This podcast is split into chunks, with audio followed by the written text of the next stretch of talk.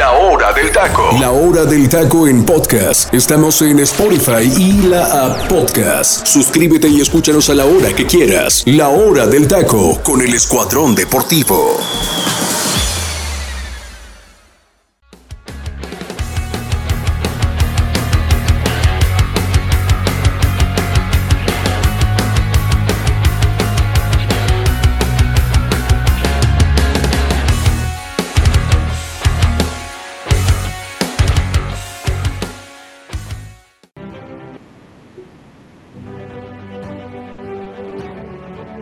Buenas tardes, querido auditorio del comandante 3 FM. Hoy es un día importante para nosotros y esperamos que también lo sea para ti. Tú que nos has escuchado, sabes bien que nos caracterizamos por traerte la emoción del deporte regional, nacional e internacional. Y hoy damos un paso más. Hoy iniciamos un programa lleno de información, polémica y pasión. Hoy iniciamos la hora del taco la hora del taco será transmitido de 1 a 2 pm Guatemala y el centro de México, de 2 a 3 pm hora del este en Estados Unidos. Este show deportivo será presentado por un equipo que conoce y domina el fútbol internacional. Además de ser profesionales, son apasionados, a veces se vuelven locos, pero fuera del programa son amigos. El Escuadrón Deportivo está en Guatemala, en Estados Unidos, y hoy nos reforzamos con gente de México. ¿Por qué? Porque nuestro objetivo es llegar a más gente mexicana. La Liga MX es una liga que tiene muchos seguidores en la frontera y la hora del taco será el programa perfecto para ti. Gracias a ti seguimos siendo el número uno en deportes. Hoy el fútbol nos permite conocer nuevos amigos, nuevos compañeros. El fútbol no tiene fronteras. Cuando hablamos de fútbol, hablamos el mismo idioma. Todos en algún momento de nuestra vida nos pusimos los tacos para ir a la chamusca o a la cascarita. O cómo no relacionar el fútbol con la comida. Cuando llegas a un estadio de fútbol y piensas en comer, nunca van a faltar los tacos. Damas y caballeros, comienzo a presentar a los nuevos integrantes del Escuadrón Deportivo. Ellos serán el fantástico elenco de la hora del taco. Comienzo con la voz que ustedes pudieron escuchar en el Campeonato del Mundo Freddy Gol, un gran amigo, licenciado en comunicación de Baja California. Tiene un defecto, le va a un equipo que no existe fuera de, de Baja California, pero así es. Mi estimado Freddy Gol, bienvenido al comandante 101.3. ¿Qué tal, mi estimado Elfi? Compañeros, es un gusto y un placer estar aquí en esta primera emisión a través del comandante 101.3 FM. La verdad es que complacido de esta oportunidad, ¿no? Evidentemente, em, realmente pues la hemos pasado bastante bien, hemos compartido micrófonos ya en diversas ocasiones con Elfi, ¿no? Y que la verdad, pues bueno, con mis compañeros tenemos muchas anécdotas y obviamente pues todos tenemos una gran capacidad de análisis para estar analizando y platicando de todo lo que sucede en la Liga MX. Y bueno, muy contento de estar aquí y por supuesto, pues agradecerte la oportunidad y el espacio aquí en el programa. Perfecto, gracias Freddy Gol. Ahora vamos con Delfino Cisneros, licenciado en Ciencias de la Comunicación de Baja California. Su único defecto es que en vez de apoyar a los cholos, se fue por el América.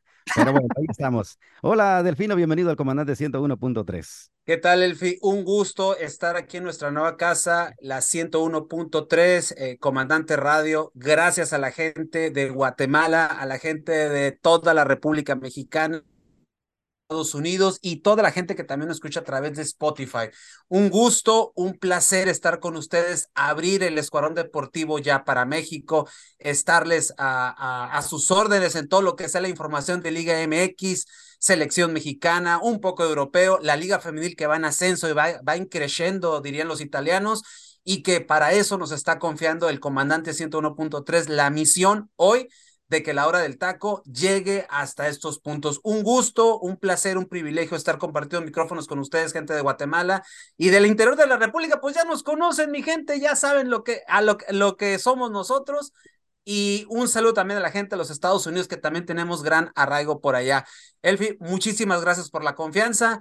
Eh, como bien dijiste, el fútbol traspasa fronteras y qué ejemplo más eh, grato que es este, estar aquí en una emisora de Guatemala, listos y puntuales para entretenerles en esta hora que va a estar dedicado no nada más al taco que se comen, sino al taco del fútbol de todas las partes del mundo. Un gusto estar con ustedes, compañeros. Perfecto, gracias Delfino. Ahora presentamos a José Ramón Sánchez, estudiando la carrera de comunicación de Ciudad de México y fan del América. Ahí sí no vamos a decirle que es un defecto porque está en la Ciudad de México y se vale. Bienvenido. un placer, un placer y muchas gracias. Gracias, Elvi, por, por la oportunidad y la verdad, pues un privilegio, un privilegio estar, estar ya en una nueva casa y esperamos darlo lo mejor de nosotros. Y gracias a la gente, que sin la gente no sería posible la hora del taco. Y bueno, pues vamos a poner todo, todo nuestro esfuerzo para que sea del agrado para la gente lo que, lo que va a escuchar. Y bueno, pues gracias, gracias por la oportunidad y a darle, a darle con todo y, y sobre todo, pues a ponerlo siempre todo en manos del de allá arriba para que todo salga mucho mejor. Perfecto, te faltó decir y odiame más. Bueno, vamos con. Ah, bueno. Ángel, Ángel Eduardo López de Ciudad de México y fanático del Cruz Azul, le va a un equipo que gana sin ayuda de los árbitros, no como otros. Mi estimado Ángel, bienvenido, buenas... bienvenido, buenas tardes, bienvenido al comandante 101.3. ¿Qué tal, mi queridísimo Elfi? Muchas gracias por la bienvenida. También a toda la gente que nos escucha en Guatemala, México y Estados Unidos. Y más que nada, pues agradecidos por esta nueva oportunidad en su nueva casa. Esperemos ser del agrado de toda la gente que nos escucha y bueno, eh, poco a poco irnos este, impregnando y sobre todo ir teniendo esa parte de caracterización por todos los radioescuchas y pues más que nada contento.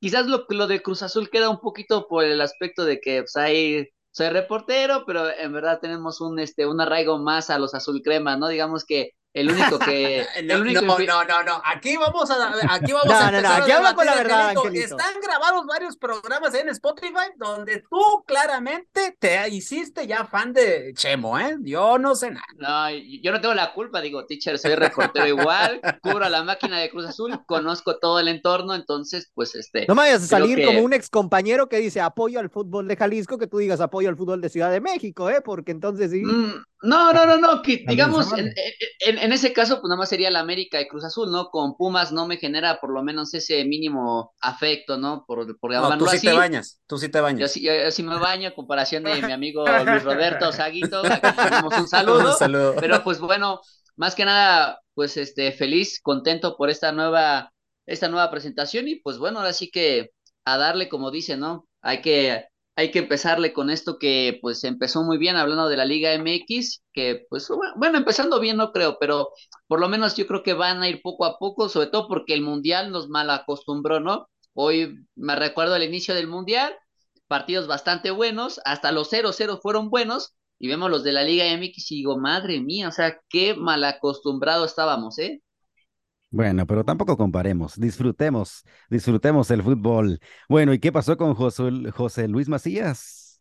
Todavía al buen José Luis le mandamos un saludo, ya se incorpora el día de mañana, okay. sigue estando de vacaciones, está disfrutando su familia, y, pero ya, ya está en camino, en, en, ya viene en el avión, ya nos mandó una foto, está en el baño porque él tuvo mucha turbulencia y creo que le cayó mal este, la comida y no sale de, del baño, pero ya nos está escuchando. Le mandamos un saludo al buen José Luis. Perfecto, querido auditorio del comandante 101.3, ya escucharon al elenco de La Hora del Taco. Me encanta el nombre de La Hora del Taco, ya vamos a armar una entrevista, me gustaría entrevistar a todos para platicar no solo de, de fútbol, sino hablar sobre todo de la vida de ellos, eh, la vida personal, que sería bonito también para que ustedes va, va, claro, claro. Vayan, vayan conociéndolos, así que... Por supuesto. Mi estimado Freddy López, más conocido como Freddy Gol, eh, Delfino Cisneros, José Ramón, Ángel García y José Luis Macías, bienvenidos al Comandante 101.3. Esta es su casa. Espero que se queden mucho tiempo y seguramente van a tener un gran éxito porque son unos grandes profesionales y conocen mucho del fútbol, no solo mexicano, sino del fútbol europeo. Así que esta fue la presentación. Los dejo, yo me voy y le deseo realmente de corazón lo mejor a todos. Gracias, Elfi. Gracias. Y pues le damos porque hay mucho de qué platicar. Gracias, Elfi. Gracias. Y pues, eh, mi gente, comenzamos, comenzamos el programa del día de hoy, lunes 9 de enero del 2023, jornada 1. Jornada 1. Yo arranco, mi gente, usted sabe, cuando empezamos, y los que no conocen la dinámica a la hora del taco, cuando yo conduzco, que es el, lunes, el día lunes, siempre arranco con una pregunta de inicio de, de, de jornada, ¿no? Empieza, como bien dijo Angelito hace rato, nos malacostumbramos con el mundial, ¿no? Despertábamos en las mañanas y hasta gusto nos daba despertar temprano porque sabíamos que iba a haber partidos de calidad, ¿no? Sabíamos que íbamos a ver equipos europeos, sudamericanos, etcétera, o hasta los mismos asiáticos que dieron una sorpresa muy grata, ¿no? Y aquí en la liga, lo que esperábamos después de la, debacle, de México y de toda esta liga que evidenciamos que esta liga la verdad, se está quedando corta en muchos aspectos, desde lo deportivo, directivo, etcétera, y la liga, pues tenemos la situación de que jornada uno tuvimos una situación de inseguridad que eso no es propio de la liga, mi gente, pues obviamente eso, eso está fuera de la liga y se suspende un Mazatlán León por las cuestiones que pasaron. Si gente de Guatemala que usted no sabe, pues ahí pasó una situación de violencia entre eh, gente que no se dedica a buenas cosas en la ciudad de Sinaloa y, y hubo un conato de violencia donde tuvieron a un importante capo de la mafia, ¿no? Entonces, eh, por razones de seguridad se suspende el Mazatlán León, que después va a ser removido otra fecha, ¿no? Pero había un partido, un Atlas Toluca, y se, y se iba a jugar en la cancha del Jalisco, cancha que se sabía que no estaba en buenas condiciones.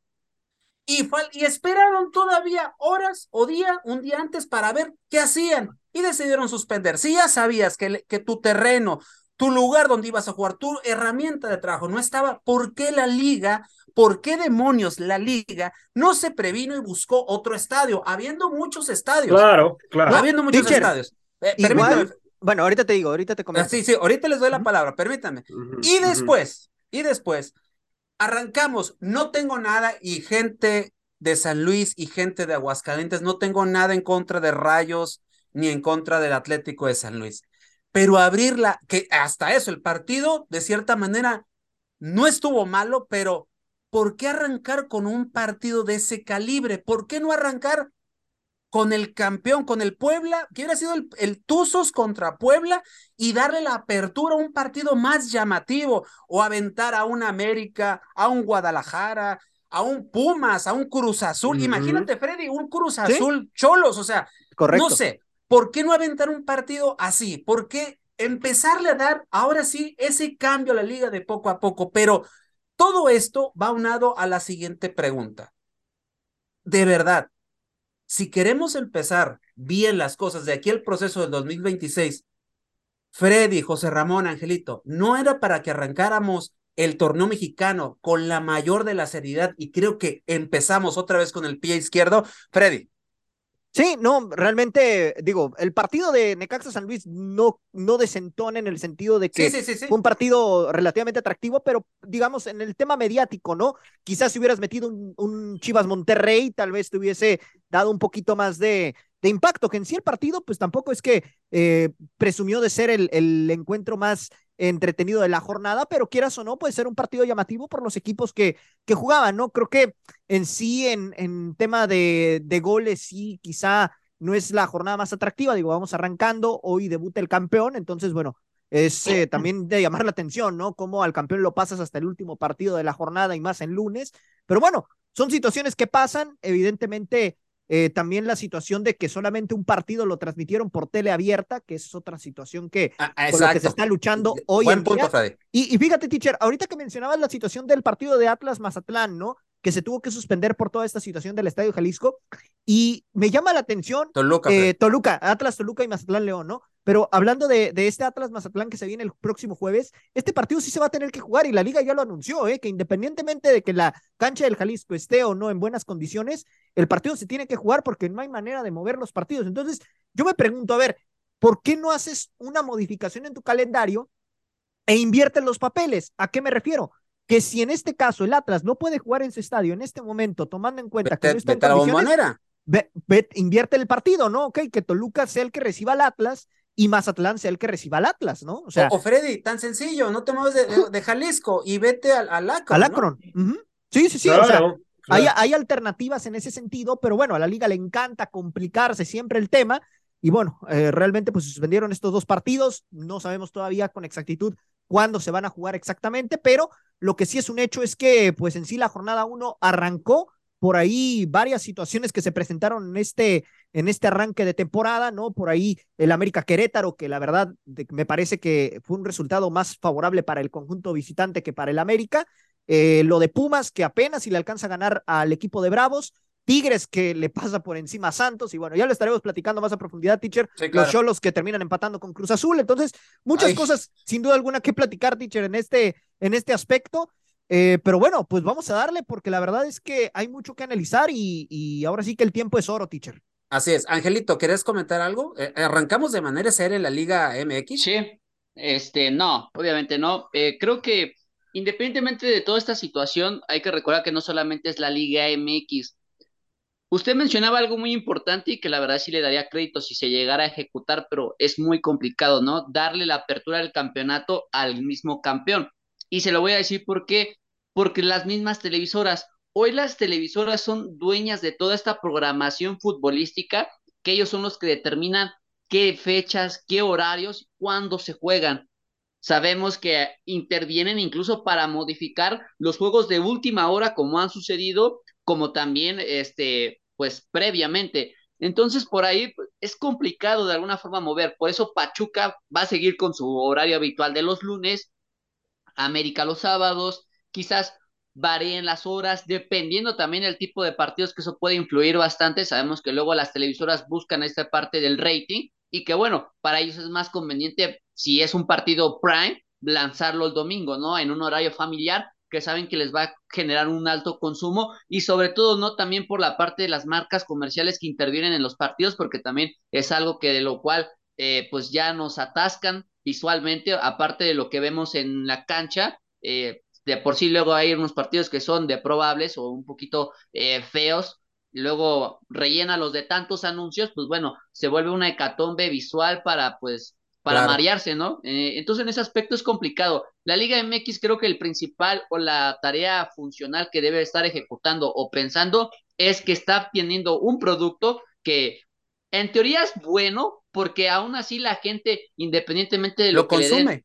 siendo fútbol lo consumen, el aspecto va a ser que ya se está alejando la gente o va a empezar a alejarse del fútbol mexicano porque es, ni, siquiera es disfrutable, ¿no? Es más disfrutable verlo en la televisión a estar buscando algún tipo de medio de internet que de alguna forma le pueda brindar esa posibilidad para la gente que no va a pagar porque estamos hablando que hay que pagar VIX Plus, no es por dar marcas a, nombrar aquí, pero, o sea, digamos, es, la realidad.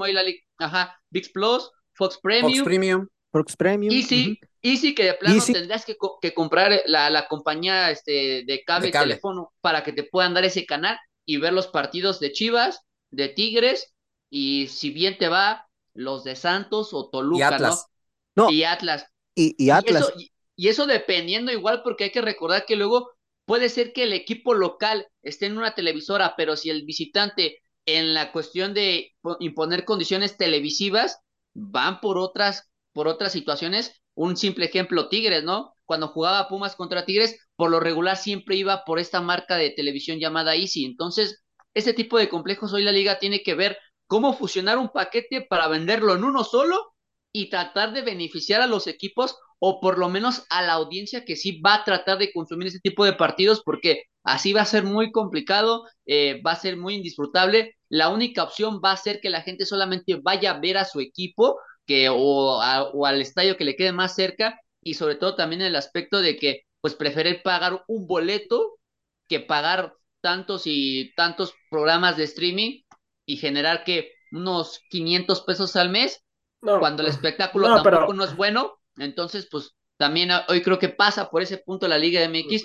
pero es complicado, ¿no? Porque hoy los mismos equipos, y ya para terminar mi comentario, los mismos equipos provocaron esto, ¿no? El hecho de quererse ir a marcas de televisión por quererles pagar más ha influido que hoy las mismas marcas de televisión decidan cuándo y dónde van a pasar esos partidos para la gente que de alguna forma quiere consumirlos o por lo menos verlos. José, perdón, Freddy, José, a manera breve, eh, Angelito toca, digo, hablando de la seriedad que le deberíamos que se le debería dar a la Liga MX. Yo, o, sea, yo entiendo, y, lo comentábamos el año pasado eh, en los diversos programas de la hora del taco, que todo la, la, el, el programa de fútbol, por así decirlo, todo lo que es la liga, va a girar en torno a las nuevas plataformas, ¿no? Y que ya Angelito mencionó marcas pero lo único que están solventando, y ahorita también Angelito lo dijo, y es algo que hay que, que la liga debe tomar en cuenta. En esta jornada solamente un partido fue por televisión abierta. Sí. Es lo que te genera esto, irte a la piratería, porque hay gente que no tiene el recurso. Y si vas al estadio, está viendo precios. por ejemplo, en el, Estadio Azteca, en el, y, y, tú lo, y tú sabes, Joserra, porque tú trabajaste en el Estadio Azteca. Tú trabajaste.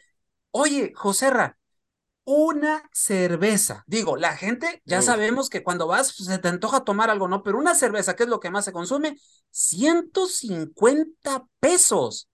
O sea, volvemos, o sea, yo sé que es un negocio y que le tienes que sacar y lo que tú quieras, que todo ha subido, pero José yo creo que la liga, eh, de cierta manera, después de esto que pasó en el Mundial, creo que tendría que recapacitar para darle un poquito más de acercamiento a la afición y tenerla contenta en algún aspecto. Digo, no sé si me estoy viendo mal o mi crítica está yendo hacia otro lado, pero no sé qué opinas tú, José Ra, a manera breve ya para meternos a lo que es la, la jornada. regresar, teacher, regresar los partidos de la Liga MX a televisión abierta, la mayoría. Para, para haciendo esto provocas que la gente, como ya lo comentó Angelito, se aleje del fútbol mexicano, teacher. Si de por sí a, a los chavos que tú ves que tienen 17, eh, 16 años, no les llama la atención la liga. Tú, tú pregúntale a, un chavito de esa edad, le llama más la atención ver la Premier League, porque yo lo he hecho, ¿eh? Yo he hecho así. Sí, sí, sí. me, he dado la que también la Premier es por plataforma, ¿eh, hermano? De, estar, de estar investigando. pero es muy distinto el fútbol que te despliega la Premier. Y, nada más para, para terminar ese comentario, José Ramón, incluso hasta los más suplentes del equipo que te quieras imaginar de la Premier League dan un mejor espectáculo que los titulares de la Liga MX, ¿eh? No, pero por, supuesto, por, supuesto, Y, además, Tichar, esto, esto es eh, también, también hay que, hay que generar un cambio en la Liga MX en la situación del sistema, Tiche, porque hacen que los equipos se tiren más a la maca y no te brinden un espectáculo. ¿Por qué? Porque saben que, ay, en, eh, ahí por la jornada 10 me, me, me, pongo las pilas y ya trato ahí de... De, meterme en Al, cabo, exacto, al de, de, salvar el torneo. Entonces, eh, lo que hay que hacer es que hay que hacer cambios a corto plazo en el sentido de, de cambiar el sistema de juego, teacher, en, voz de ya, en, en, en, regresar la liga de ascenso, en, en, en, hacer que se sienta más competitiva la situación, pero es lamentable, la verdad, solamente ver un partido en televisión abierta y luego qué partido te mandan, con todo respeto,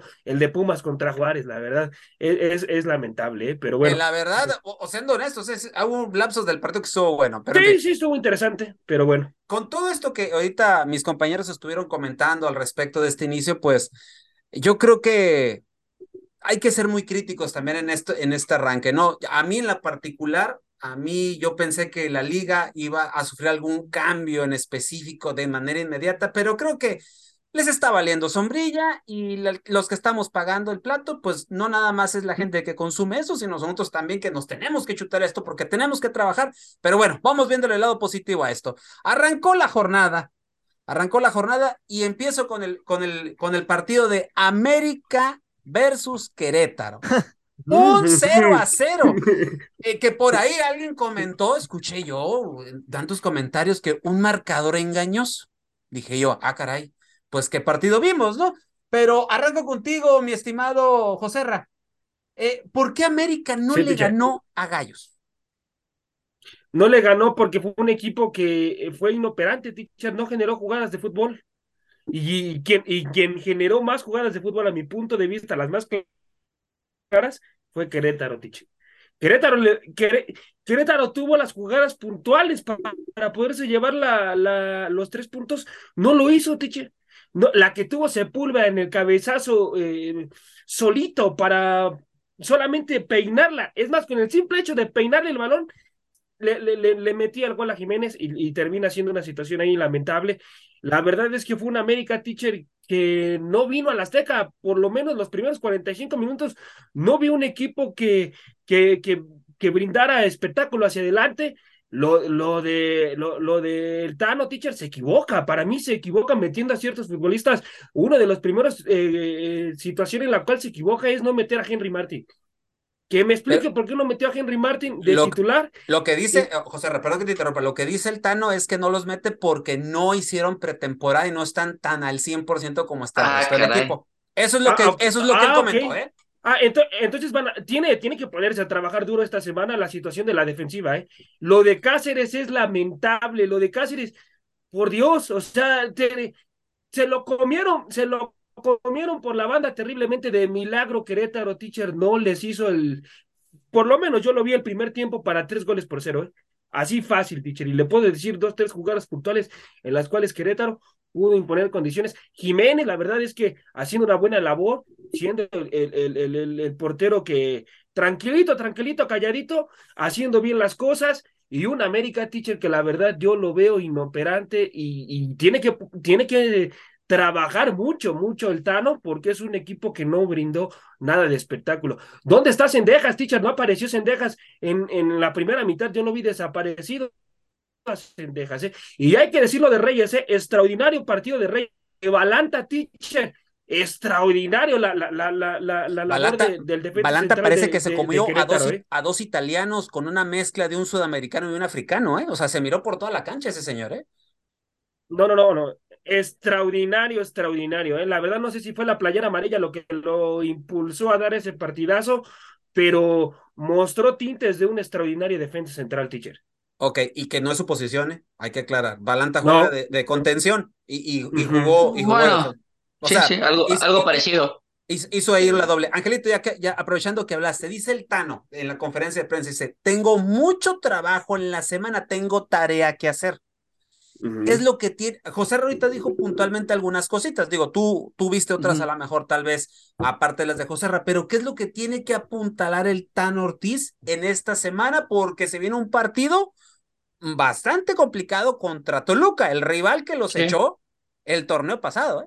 Y que sobre todo, ¿no? Este les complicó la, el último partido en el Estadio Azteca. Correcto. Eh, yo creo que aquí primero hay que retomar las palabras del Tano en el aspecto de que dice que Henry Martin y Néstor Araujo, que bueno, yo creo que lo de Araujo eh, pasa de más, o sea, no, no lo vi tan prescindible en el campo de juego sabiendo que estuvo, estuvo Cáceres, estuvo Israel Reyes, que pudo entender que tuvieron algunas fallas, pero es por el esquema táctico que también ofrece Querétaro y es la, y es la desventaja, ¿no? Que puedes tener al solamente ocupar dos centrales, lo que me extraña fue la posición de Aquino porque sabemos que es más defensivo eh, trató de emular lo que hace Richard Sánchez y pues bueno, veo que a él no le sale tan a la perfección, como que Pedro Aquino quiso jugar a lo Richard Sánchez, pero no jugó a lo Pedro Aquino, ¿no? Como tendría que haber ocurrido el día sábado. Entonces, pues bueno, en la delantera eh, creo que lo de Cabecita Rodríguez necesita siempre un socio. Eh, Valdés sabemos que es el hombre que se mueve de un lado a otro, es el enganche prácticamente, pero que Jonathan Rodríguez solo le es complicado generar algún tipo de jugadas Vimos algunas colectivas bastante buenas, ¿no? Cuando trata de triangular con su mismo este, compatriota hablando de Brian Rodríguez, que por ahí con la derecha le pega un poquito más alejado al segundo poste, que hubiera sido un, excelente gol, pero que también no hay que decir que este partido fue de porteros, ¿no? Si, si el marcador queda 0 a 0, o si hubiera, o si hubiera quedado empate, pero en cuestión de goles, este, hubiéramos dicho otra cosa, ¿no? Pero este 0 a 0 es por los porteros, tanto Oscar Jiménez como Gil Alcalá hicieron lo suyo. Sobre todo Oscar Jiménez, que fue exigido en el primer tiempo, la verdad es que sacó la que le sacó a Sepúlveda, una que también falló Sepúlveda, que la cruzó bastante mal al segundo palo, eh, hubiera sido. Hay una chique, hay una chique de, de, Oscar, muy bueno. Eh, y también la de José Zúñiga, que lo encaró de mano a mano y que también la terminó sacando de buena forma. Sí, sí, sí. Entonces yo creo. Ah, oye, Angelito, perdón que te interrumpa. Y, y mira que Oscar se quedó callado toda la semana, porque toda la semana toda la comunidad americanista es que tráiganse a Marchesín, es que por qué dejaron ir a Memo, es que si Memo estuviera, es que por qué no trae un portero de Sudamérica, y, y Oscar calladito trabajando y saca el partido en, en la cancha del Estado Azteca, ¿eh? Y no, y creo que hasta él lo sabía, ¿no? Porque si incluso hubiera cometido un error, así hubiera sido muy pequeño, eh, creo que hubiera puesto las pilas a la directiva a enfocar y buscar otro portero, que eso podría haber sido lo peor que, que hubiera pasado Oscar Jiménez y darle la oportunidad a un joven Luis Malagón, que sería ya en un equipo que pudiera catapultar su carrera para bien o para mal, ¿no? Hay que ver también qué pasa con Malagón. Pero bueno, retomando un poco con lo del América, eh, yo creo que el Tano tiene que em, empezar a recurrir a los viejos de antes, porque eh, modifica bastante el esquema táctico, se me hace un poco, eh, pues, ilógico, ¿no? Que dice que Henry Martin no estuvo la pretemporada, pero, pues, señor Tan Ortiz viene de jugar un mundial, o sea, digamos que el parón que tuvo fue mínimo a comparación de sus otros jugadores que no fueron convocados y que entendería esas razones de que no estuvieron en la pretemporada, ¿no? Pero, y por eso, perdón, y por eso tampoco está Emilio Lara, ¿eh? Porque acuérdense que Emilio Lara fue sparring y por eso ah, jugó en, en las inferiores el sábado.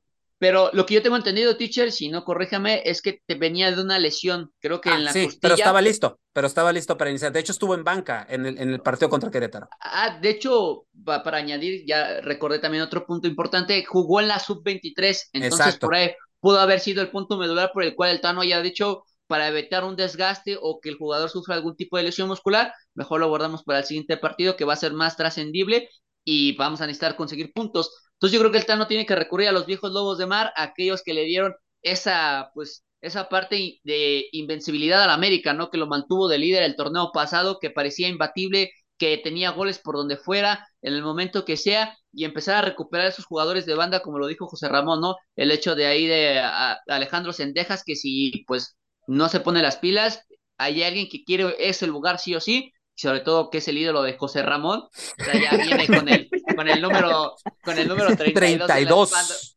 El Desafortunadamente no, no tiene el 7, lo tiene este. No, lo tiene, lo tiene, lo tiene Brian Rodríguez. Mi calamardo guapo, así. Mi calamardo guapo. ¿eh?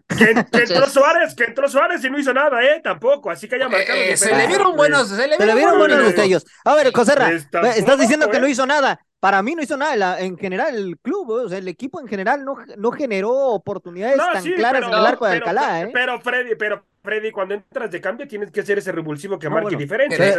y, los demás recambios y, y, no, lo y, no lo, y no lo hizo, y no lo pues hizo. O sea, el futbolista, el futbolista cuando entra de cambio, tú como técnico le tienes que decir, si tú vas a entrar de cambio es porque me vas a cambiar el partido. De si hecho, no, de hecho, mejor. Perdón, José, que te interrumpa, pero Henry cuando entra, tuvo dos, ¿eh? Tuvo dos. Sí, sí, Tuvo dos también en su momento el cabezazo que manda desviado también. Sí, no, el, el, cabezazo de Henry Martin y la tajada de, de, de, Alcalá, abajo es impresionante. Yo cuando, ya cuando no, no, yo Alcalá dije, se me hace que esto va a ser empate, no hay más. Y yo, ahí yo sí, no, puedo decir eso. O sea, o sea pero, pero Henry sí marcó esa diferencia de cambio, lo, lo cual para mí no lo hizo Suárez, ¿eh? No, o sea, bueno, son diferentes posiciones, son diferentes exigencias, pero apuntas algo importante, José Ramón, y que yo, si fuera este jugador que te voy a mencionar, me empezaría a preocupar porque parece que mis posibilidades de poder quedarme son pocas. Y estoy hablando de Federico Viñas, ¿eh? Sí. Cada vez se le va acabando ese crédito. Y todavía puede salir, ¿eh? Ojo con eso. Eh, sí, sí, o sea, el mercado está salir. El mercado se cierra hasta el 31 de enero, entonces. Es cierto. Entonces, yo creo, yo creo que Viñas tiene dos, opciones. ¿eh? Santos, y Atlas preguntaron por él. Sí, Viñas tiene dos opciones. o, se pone las pilas y le compite al tú por tú a Henry Martin, o por lo menos ser un relevo funcional, o sea, hablando que como, como llegó Viñas, ¿no? Al América, ¿no? Que entraba a los segundos tiempos y hacía goles, ¿no? Para empates, para victorias, pero hacía goles. A lo mejor no entraba de inicio, pero venía de un revulsivo y te generaba otras sensaciones. O de plano mejor escoger un equipo que vaya un poquito a, a mis condiciones futbolísticas incluso el ambiente y dejar un poquito el sueldo, ¿no? Porque si no, después la carta del jugador va a ir a la baja y eso sería lo peor que le pudiera pasar a Federico Viñas de hablar de un posible sueño europeo, a incluso a un regreso a su propio país, ¿no? Donde vino que fue este de Uruguay. Entonces, ese es un aspecto preocupante para, para Federico Viñas y sobre todo, pues importante para el América, ¿no? Porque si se, se deshace de extranjeros, tiene la posibilidad de ir adquiriendo a otros más y sobre todo, ¿no? Recordar que antes de que iniciara el partido, pues ya se le dio lo que fue la despedida de forma oficial a Bruno Valdés, que... Al histórico. Eh, muy Hay que decirlo. Sí, no, no, pero me, iba al aspecto, teacher, de que muy pocos jugadores se van de esta forma del club, ¿no? Creo que el, último que llegó, que llegó a irse así con estos platillos grandes, y bueno, es otra dimensión. Estamos hablando del canterano Edson Álvarez, que igual cuando se fue al Ajax antes de partir, en el partido que debutaba América contra Atlas, se fue llamado para que le hicieran un homenaje en cancha, ¿no? Como agradecimiento de todo lo que brindó y sobre todo, ¿no? De un canterano que pudo emigrar a Europa hablando por la nacionalidad mexicana, ¿no? En ese aspecto lo podría entender, ¿no? Pero lo de Bruno Valdés me sorprende porque por sí luego América es un poquito eh, malo con sus leyendas, ¿no? Poquito, mucho. Ha, habido, Nomás pregúntale a, Paula Aguilar el, último histórico, que para mí es más histórico que Bruno, ¿eh? Nomás sí, no, no, sí. Seis, seis, títulos, eh, Por eso les digo. Entonces... Y, o sea, bueno, lo que dijiste, lo dijiste en mi punto. Freddy, antes de irnos al momento musical de la hora del taco, Freddy, Querétaro jugando así, ¿tiene chances de meterse mínimo a repechaje, sí o no? No, no le va a alcanzar. O sea, le, le, compitió, pero. La, envidia del hermano menor, la envidia del hermano mayor. No, es que mira, fuera de Balanta y fuera de lo que el hermano incómodo. Y fuera también de lo que hizo este chico, eh, el, el, caso de José Zúñiga, realmente Querétaro no te, no te creó tanta profundidad en ese sentido. O sea, era Sepúlveda, Zúñiga y. Es que estaba en el caso de Balanta, y ya. Sí, estaban a contragolpe y aprovechaban, aprovechaban que era un mano a mano entre delanteros y centrales. Por eso también fue que Querétaro tuvo mucha, mucha presencia en el área rival porque pues, quedaban mano a mano los centrales con los delanteros y sobre todo Sepúlveda, que para mí pues, es la estrella de Querétaro, que eh, pues, yo, yo digo, ¿qué hace ahí Sepúlveda? Ahí a lo mejor debería buscarse otro equipo que le pueda dar más proyección porque es mucho jugador para poco equipo. Lo ha ¿eh? tenido, ¿eh? Lo ha tenido, lo tuvo en su momento con Monarcas, estuvo también por ahí en Chivas, en Cholos, pero realmente su su punto cumbre lo ha encontrado en Querétaro y en las dos etapas, ¿eh? tanto en esta que está viviendo hoy en día de la mano de Mauro Gerg, como en su momento lo vivió con Bucetich cuando estaba Ronaldinho. Es un futbolista que está hecho para Querétaro. Si cambia de equipo no va a dar el mismo resultado. Está comprobado. ¿eh? Bueno, eh, yo lo único que sí puedo añadir a todo esto que han dicho de América es que para mí el equipo del Tano ayer fue muy predecible. El, perdón, el sábado fue un equipo muy predecible. Ah, por supuesto. Para mí fue un equipo muy predecible. Predecible, gris e insípido, Tichere. Se le acabaron las ideas. Pareciera que le borraron todo el cassette de la memoria del América de lo que hizo en la apertura en este inicio de partido, ¿eh? correctísimo, correctísimo. Bueno, mi gente, vamos a tomar un respiro, vamos al momento musical de la hora del taco, mi gente, la gente que nos va escuchando por primera vez. A la mitad del programa tenemos el momento musical de la hora del taco. En esta semana vamos a tener música de rock en español, 80s, 90s y 2000. Y para la próxima semana regresamos a lo que es nuestro, nuestro target más fuerte, ¿no? Que es la música rock en, en inglés, 70s, 80s, 90s, 2000s y hasta el 2010. Pero hoy, en esta semana, porque arrancamos exclusivamente aquí con la gente de Guatemala, que yo sé que les debe de gustar este tipo de música, pues dejamos esta opción de esta, toda esta semana de ser rock en español. Regresamos, mi gente, esto es el momento musical de Rock del Taco y regresamos con el análisis de lo que se vivió en la jornada. Nos relajamos un instante y vamos al momento musical de La Hora del Taco. La Hora del Taco. Hace frío y estoy lejos de casa. Hace tiempo que estoy sentado sobre esta piedra. Yo me pregunto, ¿para qué sirven las guerras? Tengo un cohete en el pantalón Vos estás tan fría como la nieve a mi alrededor. Vos estás tan blanca que yo no sé qué hacer. La otra noche te esperé bajo la lluvia dos horas, mil horas, como un perro. Y cuando llegaste me miraste y me dijiste, loco, estás mojado, ya no te quiero una estrella. Una estrella roja que todo se lo imagina. Si te preguntan, vos no me conocías. No, no, tengo un cohete en el pantalón. Vos estás tan fría como la nieve a mi alrededor. Vos estás tan blanca que ya no sé qué hacer.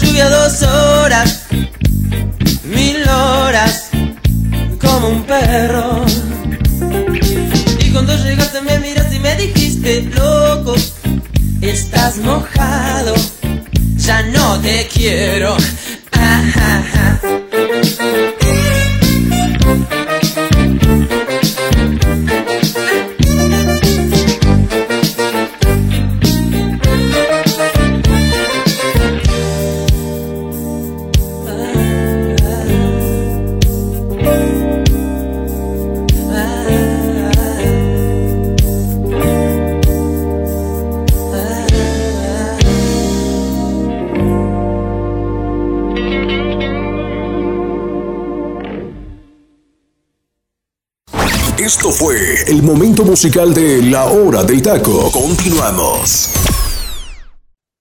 Regresamos a la 101.3 FM aquí con sus amigos de la hora del taco. El momento musical estuvo a cargo de Los Abuelos de la Nada con este sencillo conocidísimo por mucha gente de nombre Mil Horas y compuesto por el señor Andrés Calamaro y don Marcelo Cuino Skornik y que es uno de los éxitos de mayor eh, profundidad de la banda y que fue una de las eh, canciones más conocidas en el rock español de los años ochentas.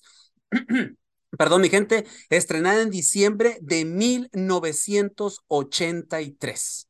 Así de esa magnitud tenemos esta, esta, esta, esta canción el día de hoy, una canción que VH1 Latinoamérica la, la colocó en el número 5 de la lista de las 100 grandiosas canciones de los años 80 en español, mientras que la revista Rolling Stone en el puesto número 14 de los 100 hits del rock argentino en el 2002, así como en el puesto 77 en la clasificación similar hecha en el 2007 por el sitio web argentino rock y el puesto 38 en la clasificación de las 500 mejores canciones iberoamericanas del rock por la revista estadounidense Al Borde en el 2006. Angelito, tú fuiste de los primeros que brincó con este señor Rolón con el que abrimos la semana aquí en el Comandante Radio en la 101.3. ¿Cómo no, teacher? ¿Cómo no? Yo, bueno, yo la primera vez que topé esta canción por hablando estructural y eh, musicalmente en la parte armónica, la escuché por una banda que la transformó en una poderosa cumbia, si no, si no es que por acá, sobre todo en México, eh, fue muy popular en un momento, ¿no? Y pues la verdad me gustó, ¿no? Pero cuando después me adentré un poquito más en la historia musical hablando del rock en Latinoamérica, pues bueno, me terminé enterando que pues fue compuesta por Andrés Calamaro y sobre todo que la llevó a la parte musical Los Abuelos de la Nada, una banda argentina y que pues para darles también un poquito de contexto a la gente sobre todo esta canción, pues Andrés Calamaro hace alusión de cuando pues, él estaba enamorado de Cecilia, eh, Cecilia Sperling, una conocida de él, en el cual iban al colegio juntos y pues ella era dos años más joven que él y él estaba perdidamente enamorado, ¿no? Entonces esta canción hace alusión a lo que es la parte de una fatídica y dramática espera de un enamorado mal correspondido y sobre todo poético, como lo es eh, Andrés Calamaro, que en Argentina es uno de los compositores más importantes dentro de la música rock y que bueno, nos dejó tremenda joyita y también la parte de la interpretación de los abuelos de la nada que también con esta canción tuvieron una repercusión totalmente diferente en aquellos años 70 que, bueno, fue una vuelta total para la música en esos años, haciéndole saber del contexto, ¿no? Bélico que pasaba por ese momento dicho país. Así es, eh, José Ra, no sé si te gusta este tremendo rolón, pero la verdad es, ah, para mí es uno de los obligados cuando vas a ir rock en español o el famoso rock en idioma de los ochentas, ¿no? No, cómo no, teacher, tremenda rola y además habla de los excesos juveniles que se vivieron en, aquel tiempo. Es una, de las, es una, de las, tantas versiones o leyendas que tiene esa canción, ¿eh? Por supuesto, ¿no? Y, y además él, él, como que se hace ciertas preguntas cuando empieza a escribir esta canción acerca de eh, el, desarrollo que viven los jóvenes en aquella época, el exceso, la drogadicción, muchas otras cosas que él trata de descubrir cuando, cuando se pone a escribir esta canción y luego, bueno, ya sabemos cómo, cómo se escucha, ¿no? Tremenda, tremenda canción, teacher, pero la verdad, excelente, teacher, ya me imagino lo que vamos a escuchar en la semana con, con este género que va a poner. Así que bueno, pues le agradezco, ¿eh? Tú espérate, tú espérate. Yo sé, yo sé que tú eres el, que más me dice, ponga rock en español. yo lo sé, yo lo sé. y hace falta de repente darle el cambio. Mi estimado Freddy, el más novel de la banda, este, del escuadrón aquí deportivo, ¿qué dices? ¿La conocías, no la conocías, etcétera? La canción sí la había escuchado, los datos en sí los desconocía, para serte sincero, ¿no? En este sentido, pero la canción pues la, la conozco más que nada por mi familia, ¿no? Por mis padres que también les, les encanta el rock en ese, en ese sentido. Y bueno, bien lo menciona Joserra, ¿no? Muestra y manifiesta un tanto las problemáticas que en aquel entonces se vivían, ¿no? En los años ochentas, eh, y que bueno, realmente pues eh, arrancamos con, con esta canción de rock que esperemos que a la gente le haya gustado y evidentemente a lo largo de la semana se estará escuchando eh, diversos grupos y cantantes de, de este género y que sin duda pues la gente estoy seguro que se va a aprender porque ya de por sí esta canción arrancó de muy buena forma, no tengo duda que lo lo que se viene a lo largo de la semana será el agrado de la gente que nos escucha en este momento aquí en el Comandante 101.3. Ok, pues seguimos entonces con el análisis, mi gente. Y es que Chivas dio la campanada y le gana a Monterrey en su casa por la mínima, pero sacaron los tres puntos. Debut de Paunovic con triunfo en la Liga MX. Eh, Angelito, ¿qué es más sorpresivo? ¿Que Chivas ganó o que Monterrey perdió? Yo creo que es más este, sorpresivo que Chivas haya ganado. Creo que lo de Monterrey perder, este, no me sorprende en lo absoluto, sobre todo que yo siempre lo voy a decir. Y es que no es que tenga nada en contra del Rey Midas, al contrario, yo lo respeto mucho, lo admiro por todo lo que logró hacer dentro del fútbol mexicano, pero Víctor Manuel Bucetich no está para dirigir este tipo de equipos no me, vengas, no, me vengas con eso. No me vengas con eso. Bucetich no es el culpable de las fallas que tuvo Monterrey para ser contundente, Angelito, por favor. Pero le movió muy poco, José Ramón. o sea, le movió no, no, no, no, no, no, Mira, yo creo que aquí los principales responsables, perdón que, te, perdón que te interrumpa, los principales responsable de la derrota de Monterrey se llaman los futbolistas dentro de la cancha. Oye, lo de Berterame, ¿cómo puede fallar ese penal ahí, por favor? Pero ¿quién los dirige, José? Pero, sí, correcto, ¿quién los dirige? Pero ¿quién se, quién no se mueve? Quien se mueve dentro de la cancha y puede, y puede cambiar ciertas situaciones tácticas son los futbolistas, teacher, por favor. Hay, hay, un jugador, hay un jugador que todavía le voy a dar. No, no, no hay que echarle la culpa por completo a Víctor Manuel Buchetis. La verdad es que, sobre todo en este partido, sobre todo en este partido no rompe su esquema táctico, sale con un 4-4-2 de costumbre, eh, siempre nos presenta lo mismo, ya es predecible hasta ciertos momentos, no sabe qué hacer o cómo hacer brillar por lo menos, hoy a su refuerzo cortizo que lo mantiene más en el medio campo, cuando sabemos que lo pudiera ocupar como un media punta. ¿eh? Lo tuvo en Querétaro y, si alguien lo conoce bien es él. Pero ¿quién lo hizo brillar mejor?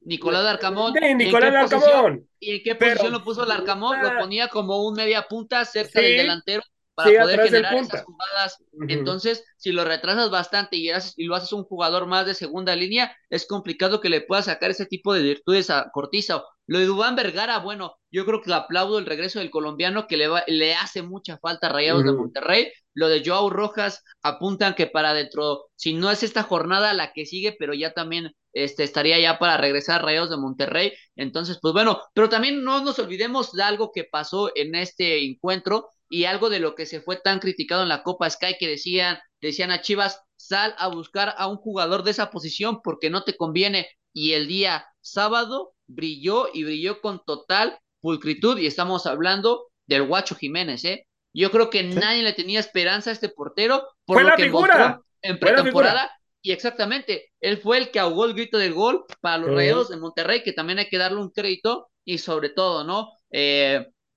lo de Chivas sabemos que va en una parte de menos a más. ¿Por qué? Porque apenas no tiene mucho que este Bienkovic está, Paulo, Paulo está juntando este equipo, lo está ensamblando, apenas le está intentando transmitir esa idea futbolística.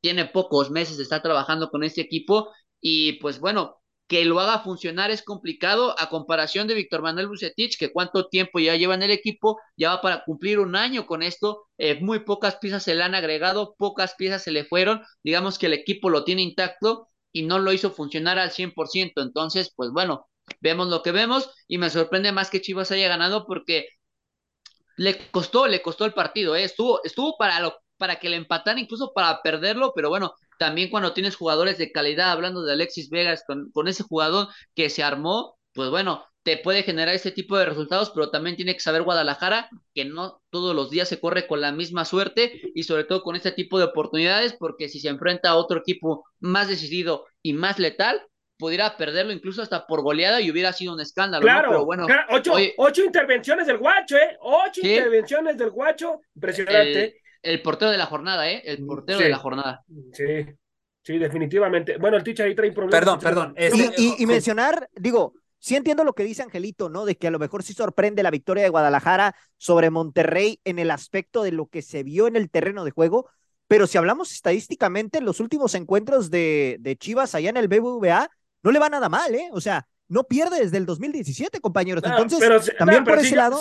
Si yo fuera el técnico de Chivas, Freddy, me preocuparía demasiado al ah, ver claro, no, bueno. que un equipo te genere tantas jugadas como te generó Monterrey. ¿eh? Pero, pero a final de cuentas, era la, el eh, estaba presupuestado esto, José Ra, tomando en cuenta la plantilla que tiene Monterrey. Ahora, de Monterrey es preocupante que no hubiera tenido la capacidad de definir las que tuvo, porque estamos hablando de que tuvo, tuvo múltiples ocasiones de poder llevarse el partido. Perdón, perdón que los interrumpa, pero ¿dónde está el, el, el, gran delantero que nos representó en, el, en, la Copa del Mundo?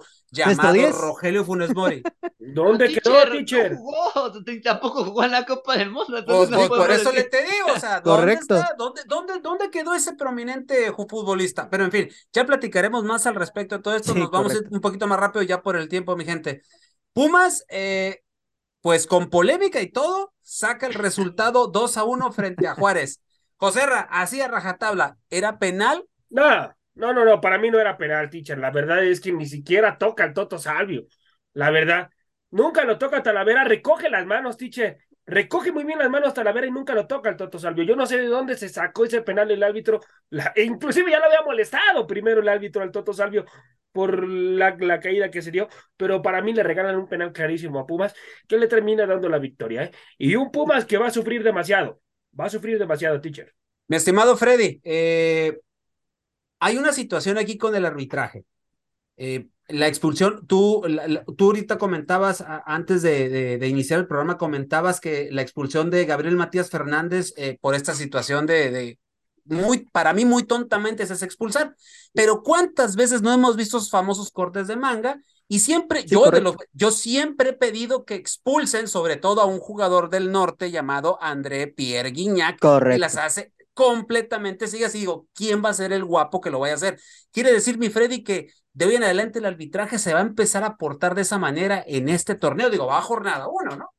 No, correcto, digo, el criterio debería ser e, equitativo para todos, ¿no? En ese sentido, y evidentemente, digo, aquí el corte de manga que hace el Toro Fernández, pues eh, el árbitro lo, lo determina como expulsión, ¿no? Es una situación que se ha vivido en múltiples ocasiones en nuestro fútbol mexicano y que realmente, pues ojalá que el criterio, así como lo aplicaron en esta ocasión, sea el mismo para, para futuras jornadas, ¿no? No solamente con Pumas, sino con, digo, con Bravos, sino con otros equipos como Tigres, como América, como Chivas, ¿no? Que, que se aplique exactamente para todos, lo mismo. Para todos, exactamente. Parejo, yo, yo menciono estos equipos porque son como que siento, sobre todo en el caso de Tigres con, con Guiñac, que sean los que más protegen, ¿no, teacher? En ese sentido, los árbitros un poquito más eh, por temas de ciertos futbolistas que tienen mayor impacto en este sentido, ¿no? Vamos a ver si, si toman esa misma determinación con estos eh, equipos y jugadores que evidentemente tienen mucho peso tanto en el equipo como en general en la liga. Entonces, esta es la situación que veremos si, si siguen aplicando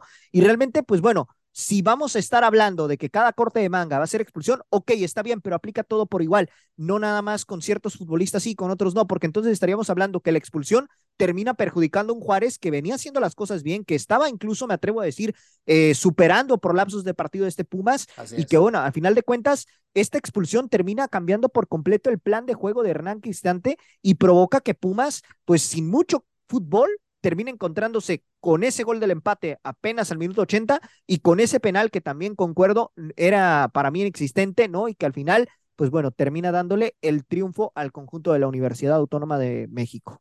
Eh, Angelito, eh, ¿qué pasó con, con, la con tu máquina? ¿Qué pasó el día, de ayer? Te dije, Angelito, que no nos iban a ganar tan fácilmente. quedó el talento de, de tu máquina de la Copa Sky? Y ayer hasta se miraron mal en un primer tiempo, en un segundo reconsideran, hacen cambios, entre Charlie, le cambia un poquito la fisonomía a este, a este equipo, se va un poquito más hacia enfrente, pero ¿dónde quedó esa máquina donde hasta Rotondi parecía Messi con una combinación de Cristiano Ronaldo? ¿Qué pasó? Teacher, teacher, hay boicot de la máquina, teacher, hay boicot de la máquina. No, pero bueno, hablando Les faltó el cata, hermano. Y, que, Ay, el cata.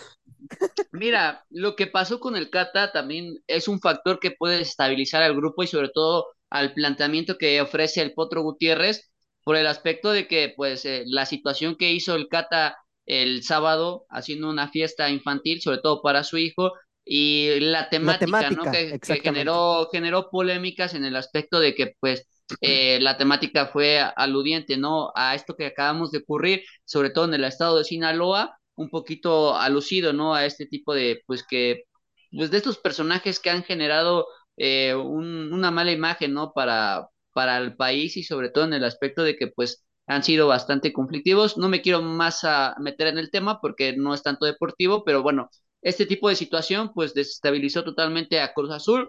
Eh, hablando que hoy la directiva, pues, tiene contemplado, ¿no? De que si no, lo van a sacar. Y Cruz Azul se pierde el partido por completo, ¿eh? Eh, muy partido en el medio campo, los laterales bastante tibios. Eh, Cholos de Tijuana, sobre todo, eh, pudo imponer decisiones en el aspecto de las transiciones de atacar por las bandas. Creo que sobre todo a Huescas le costó bastante trabajo entender ciertos momentos del partido. Rivero muy exigido, sobre todo en la lateral por la izquierda. Entonces, pues bueno, los dos delanteros, hablando del Canelo y su nuevo refuerzo que viene proveniente ahí de, de, Boca y otros equipos que ha estado en la parte de Sudamérica, pues le generó inquietudes a Cruz Azul, donde pues se encuentra con un penal de forma pues polémica, pero bien marcado para mí, una equivocación totalmente de Rivero y pues bueno, eh, Cholo se pone al frente y después Cruz Azul tratando de construir un poquito a lo de antes, ¿no? A su vieja usanza de ir un poquito de atrás hacia adelante, pues se encuentra con un buen gol, pero se, se, se reencuentra con su fútbol ya bastante tarde, ¿no? Entonces, creo que la máquina empieza con el pie izquierdo, y no creo, lo, lo doy por hecho, empieza con el pie izquierdo, pero pues veremos a ver qué, qué es lo que puede suceder más adelante. Yo creo que los sorpresivos de Cholos, ¿no? El planteamiento que le hace Cruz Azul. Yo creo que se esperaba muy poco de Tijuana y pues bueno, al final esta vez sí supo aprovechar la localidad, por lo menos pesar un poquito más de lo que nos venía acostumbrando en otros torneos. José eh, eh, Tigres eh, le pone pues ruido en la liga al inicio con Diego Coca arrancando este torneo 3 a 0 a Santos. Pero a pesar de la victoria, ¿qué cosas tiene que apuntalar así brevemente, mi José ¿Qué cosas debe apuntalar Diego Coca en el cuadro universitario de Monterrey? Mi José se nos fue. Freddy, ¿qué, qué podemos rescatar de, de, esto que yo decía? O sea, a, muy, a pesar del triunfo, ¿qué es lo que debe de apuntalar Coca para seguir en esa misma línea? ¿O qué debe de, o qué debe de afianzar, mejor dicho, en el cuadro universitario? Mira, yo lo que vi de, Tigres, Teacher, fue un equipo que se supo defender y supo manejar los tiempos del partido. Eh, Santos tampoco le propició realmente mucho peligro en el arco de Nahuel Guzmán. Lo que sí es que noté a un Tigres mm, al principio un tanto mesurado. Tenía la, ventaja en el marcador de 1-0 ah, muy temprano por conducto de Diego Reyes, pero no fue sino hasta el segundo tiempo que empezó a generar los cambios y que mete al diente López cuando este Tigre se volcó hacia el frente después de la expulsión de Eduardo Aguirre. Tuvo mucho tiempo, tuvo, tuvo mucho tiempo contra 10 hombres, ¿eh? sí, correcto.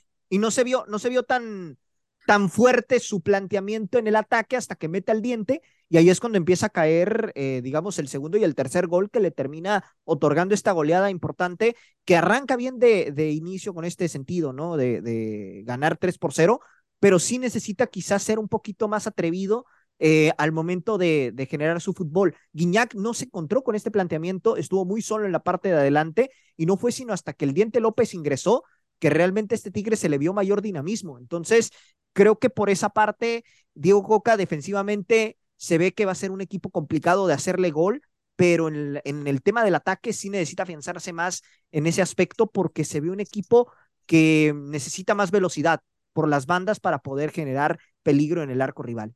Vaya, vaya burla que hizo Guiñac cuando anota el gol y que hace la danza del viejito en clara, en, en clara alusión, mandándole un mensajito. Un mensaje para Miguel, tienes problemas ahí con tu sonido del con tu audio, hermano. Con tu audio. Este, que vaya situación, vaya mensajito que le mandó a Miguel Herrera, eh, que Miguel Herrera se sigue candidateando para la selección, eh. Que, qué raro, eh, teacher, qué raro, sobre todo cómo se rompen tan fácil los grupos, eh. Hablando de que hace unos meses estaban a muerte y ahorita ya se odian por completo, pero. Le dijo viejito, pues, le doy el orgullo. Pues eso Y, y, tiene, y también tiene mucho que ver, y nos da un ejemplo, ¿no? De cómo hoy, hoy, ¿quiénes son los que mandan? Los jugadores. Los jugadores, exactamente. Que lo venimos diciendo aquí, ¿no? ¿Quién manda en la liga? Y parece que sí, coincidimos en eso, ¿no? Los jugadores. Y el, el partido con el que inició la, la jornada 1, el Necaxa pierde 1, 1-2 con San Luis. Joserra. 3 a 2. Perdón, 3 a 2.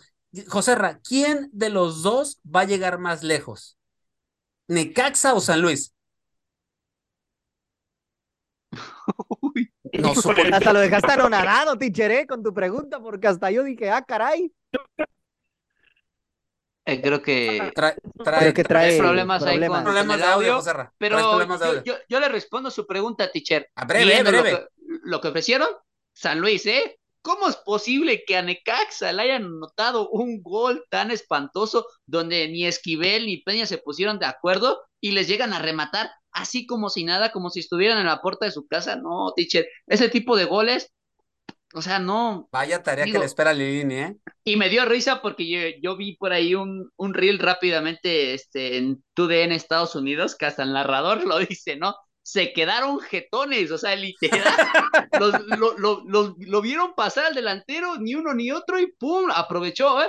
Pero creo que a Lilini le va a costar bastante trabajo poder eh, recuperar al equipo que había impuesto, sobre todo el Jimmy Lozano porque muy poco le vi la mano de Lilini, a pesar de que anotaron dos goles, pero creo que San Luis con la tranquilidad pudo haberse llevado ese partido 3 por 1 sin ningún problema. Creo que el último fue pues ya de, de esa lucha constante, pero que al final yo creo que San Luis apunta para retomar de nuevo los lugares que había dejado en otros torneos y las sensaciones, ¿no? Con Andrés Jardine. Ok, bueno mi gente, pues ya nos tenemos que retirar. En la emisión de Debe a su fin. Nos escuchamos mañana, Dios mediante. Aquí, muchísimas gracias a la gente que nos escuchó aquí en Guatemala, en Ciudad de México y en Estados Unidos. Y hasta donde llegue la señal de la hora del taco a través de la 101.3, el Comandante Radio. Somos el Escuadrón Deportivo de esta estación. Eso es la hora del taco a nombre de Freddy López, Ángel Eduardo García López y José Ramón Sánchez. Yo soy Delfino Cineros en la conducción y nos escuchamos el día de mañana. Con permiso.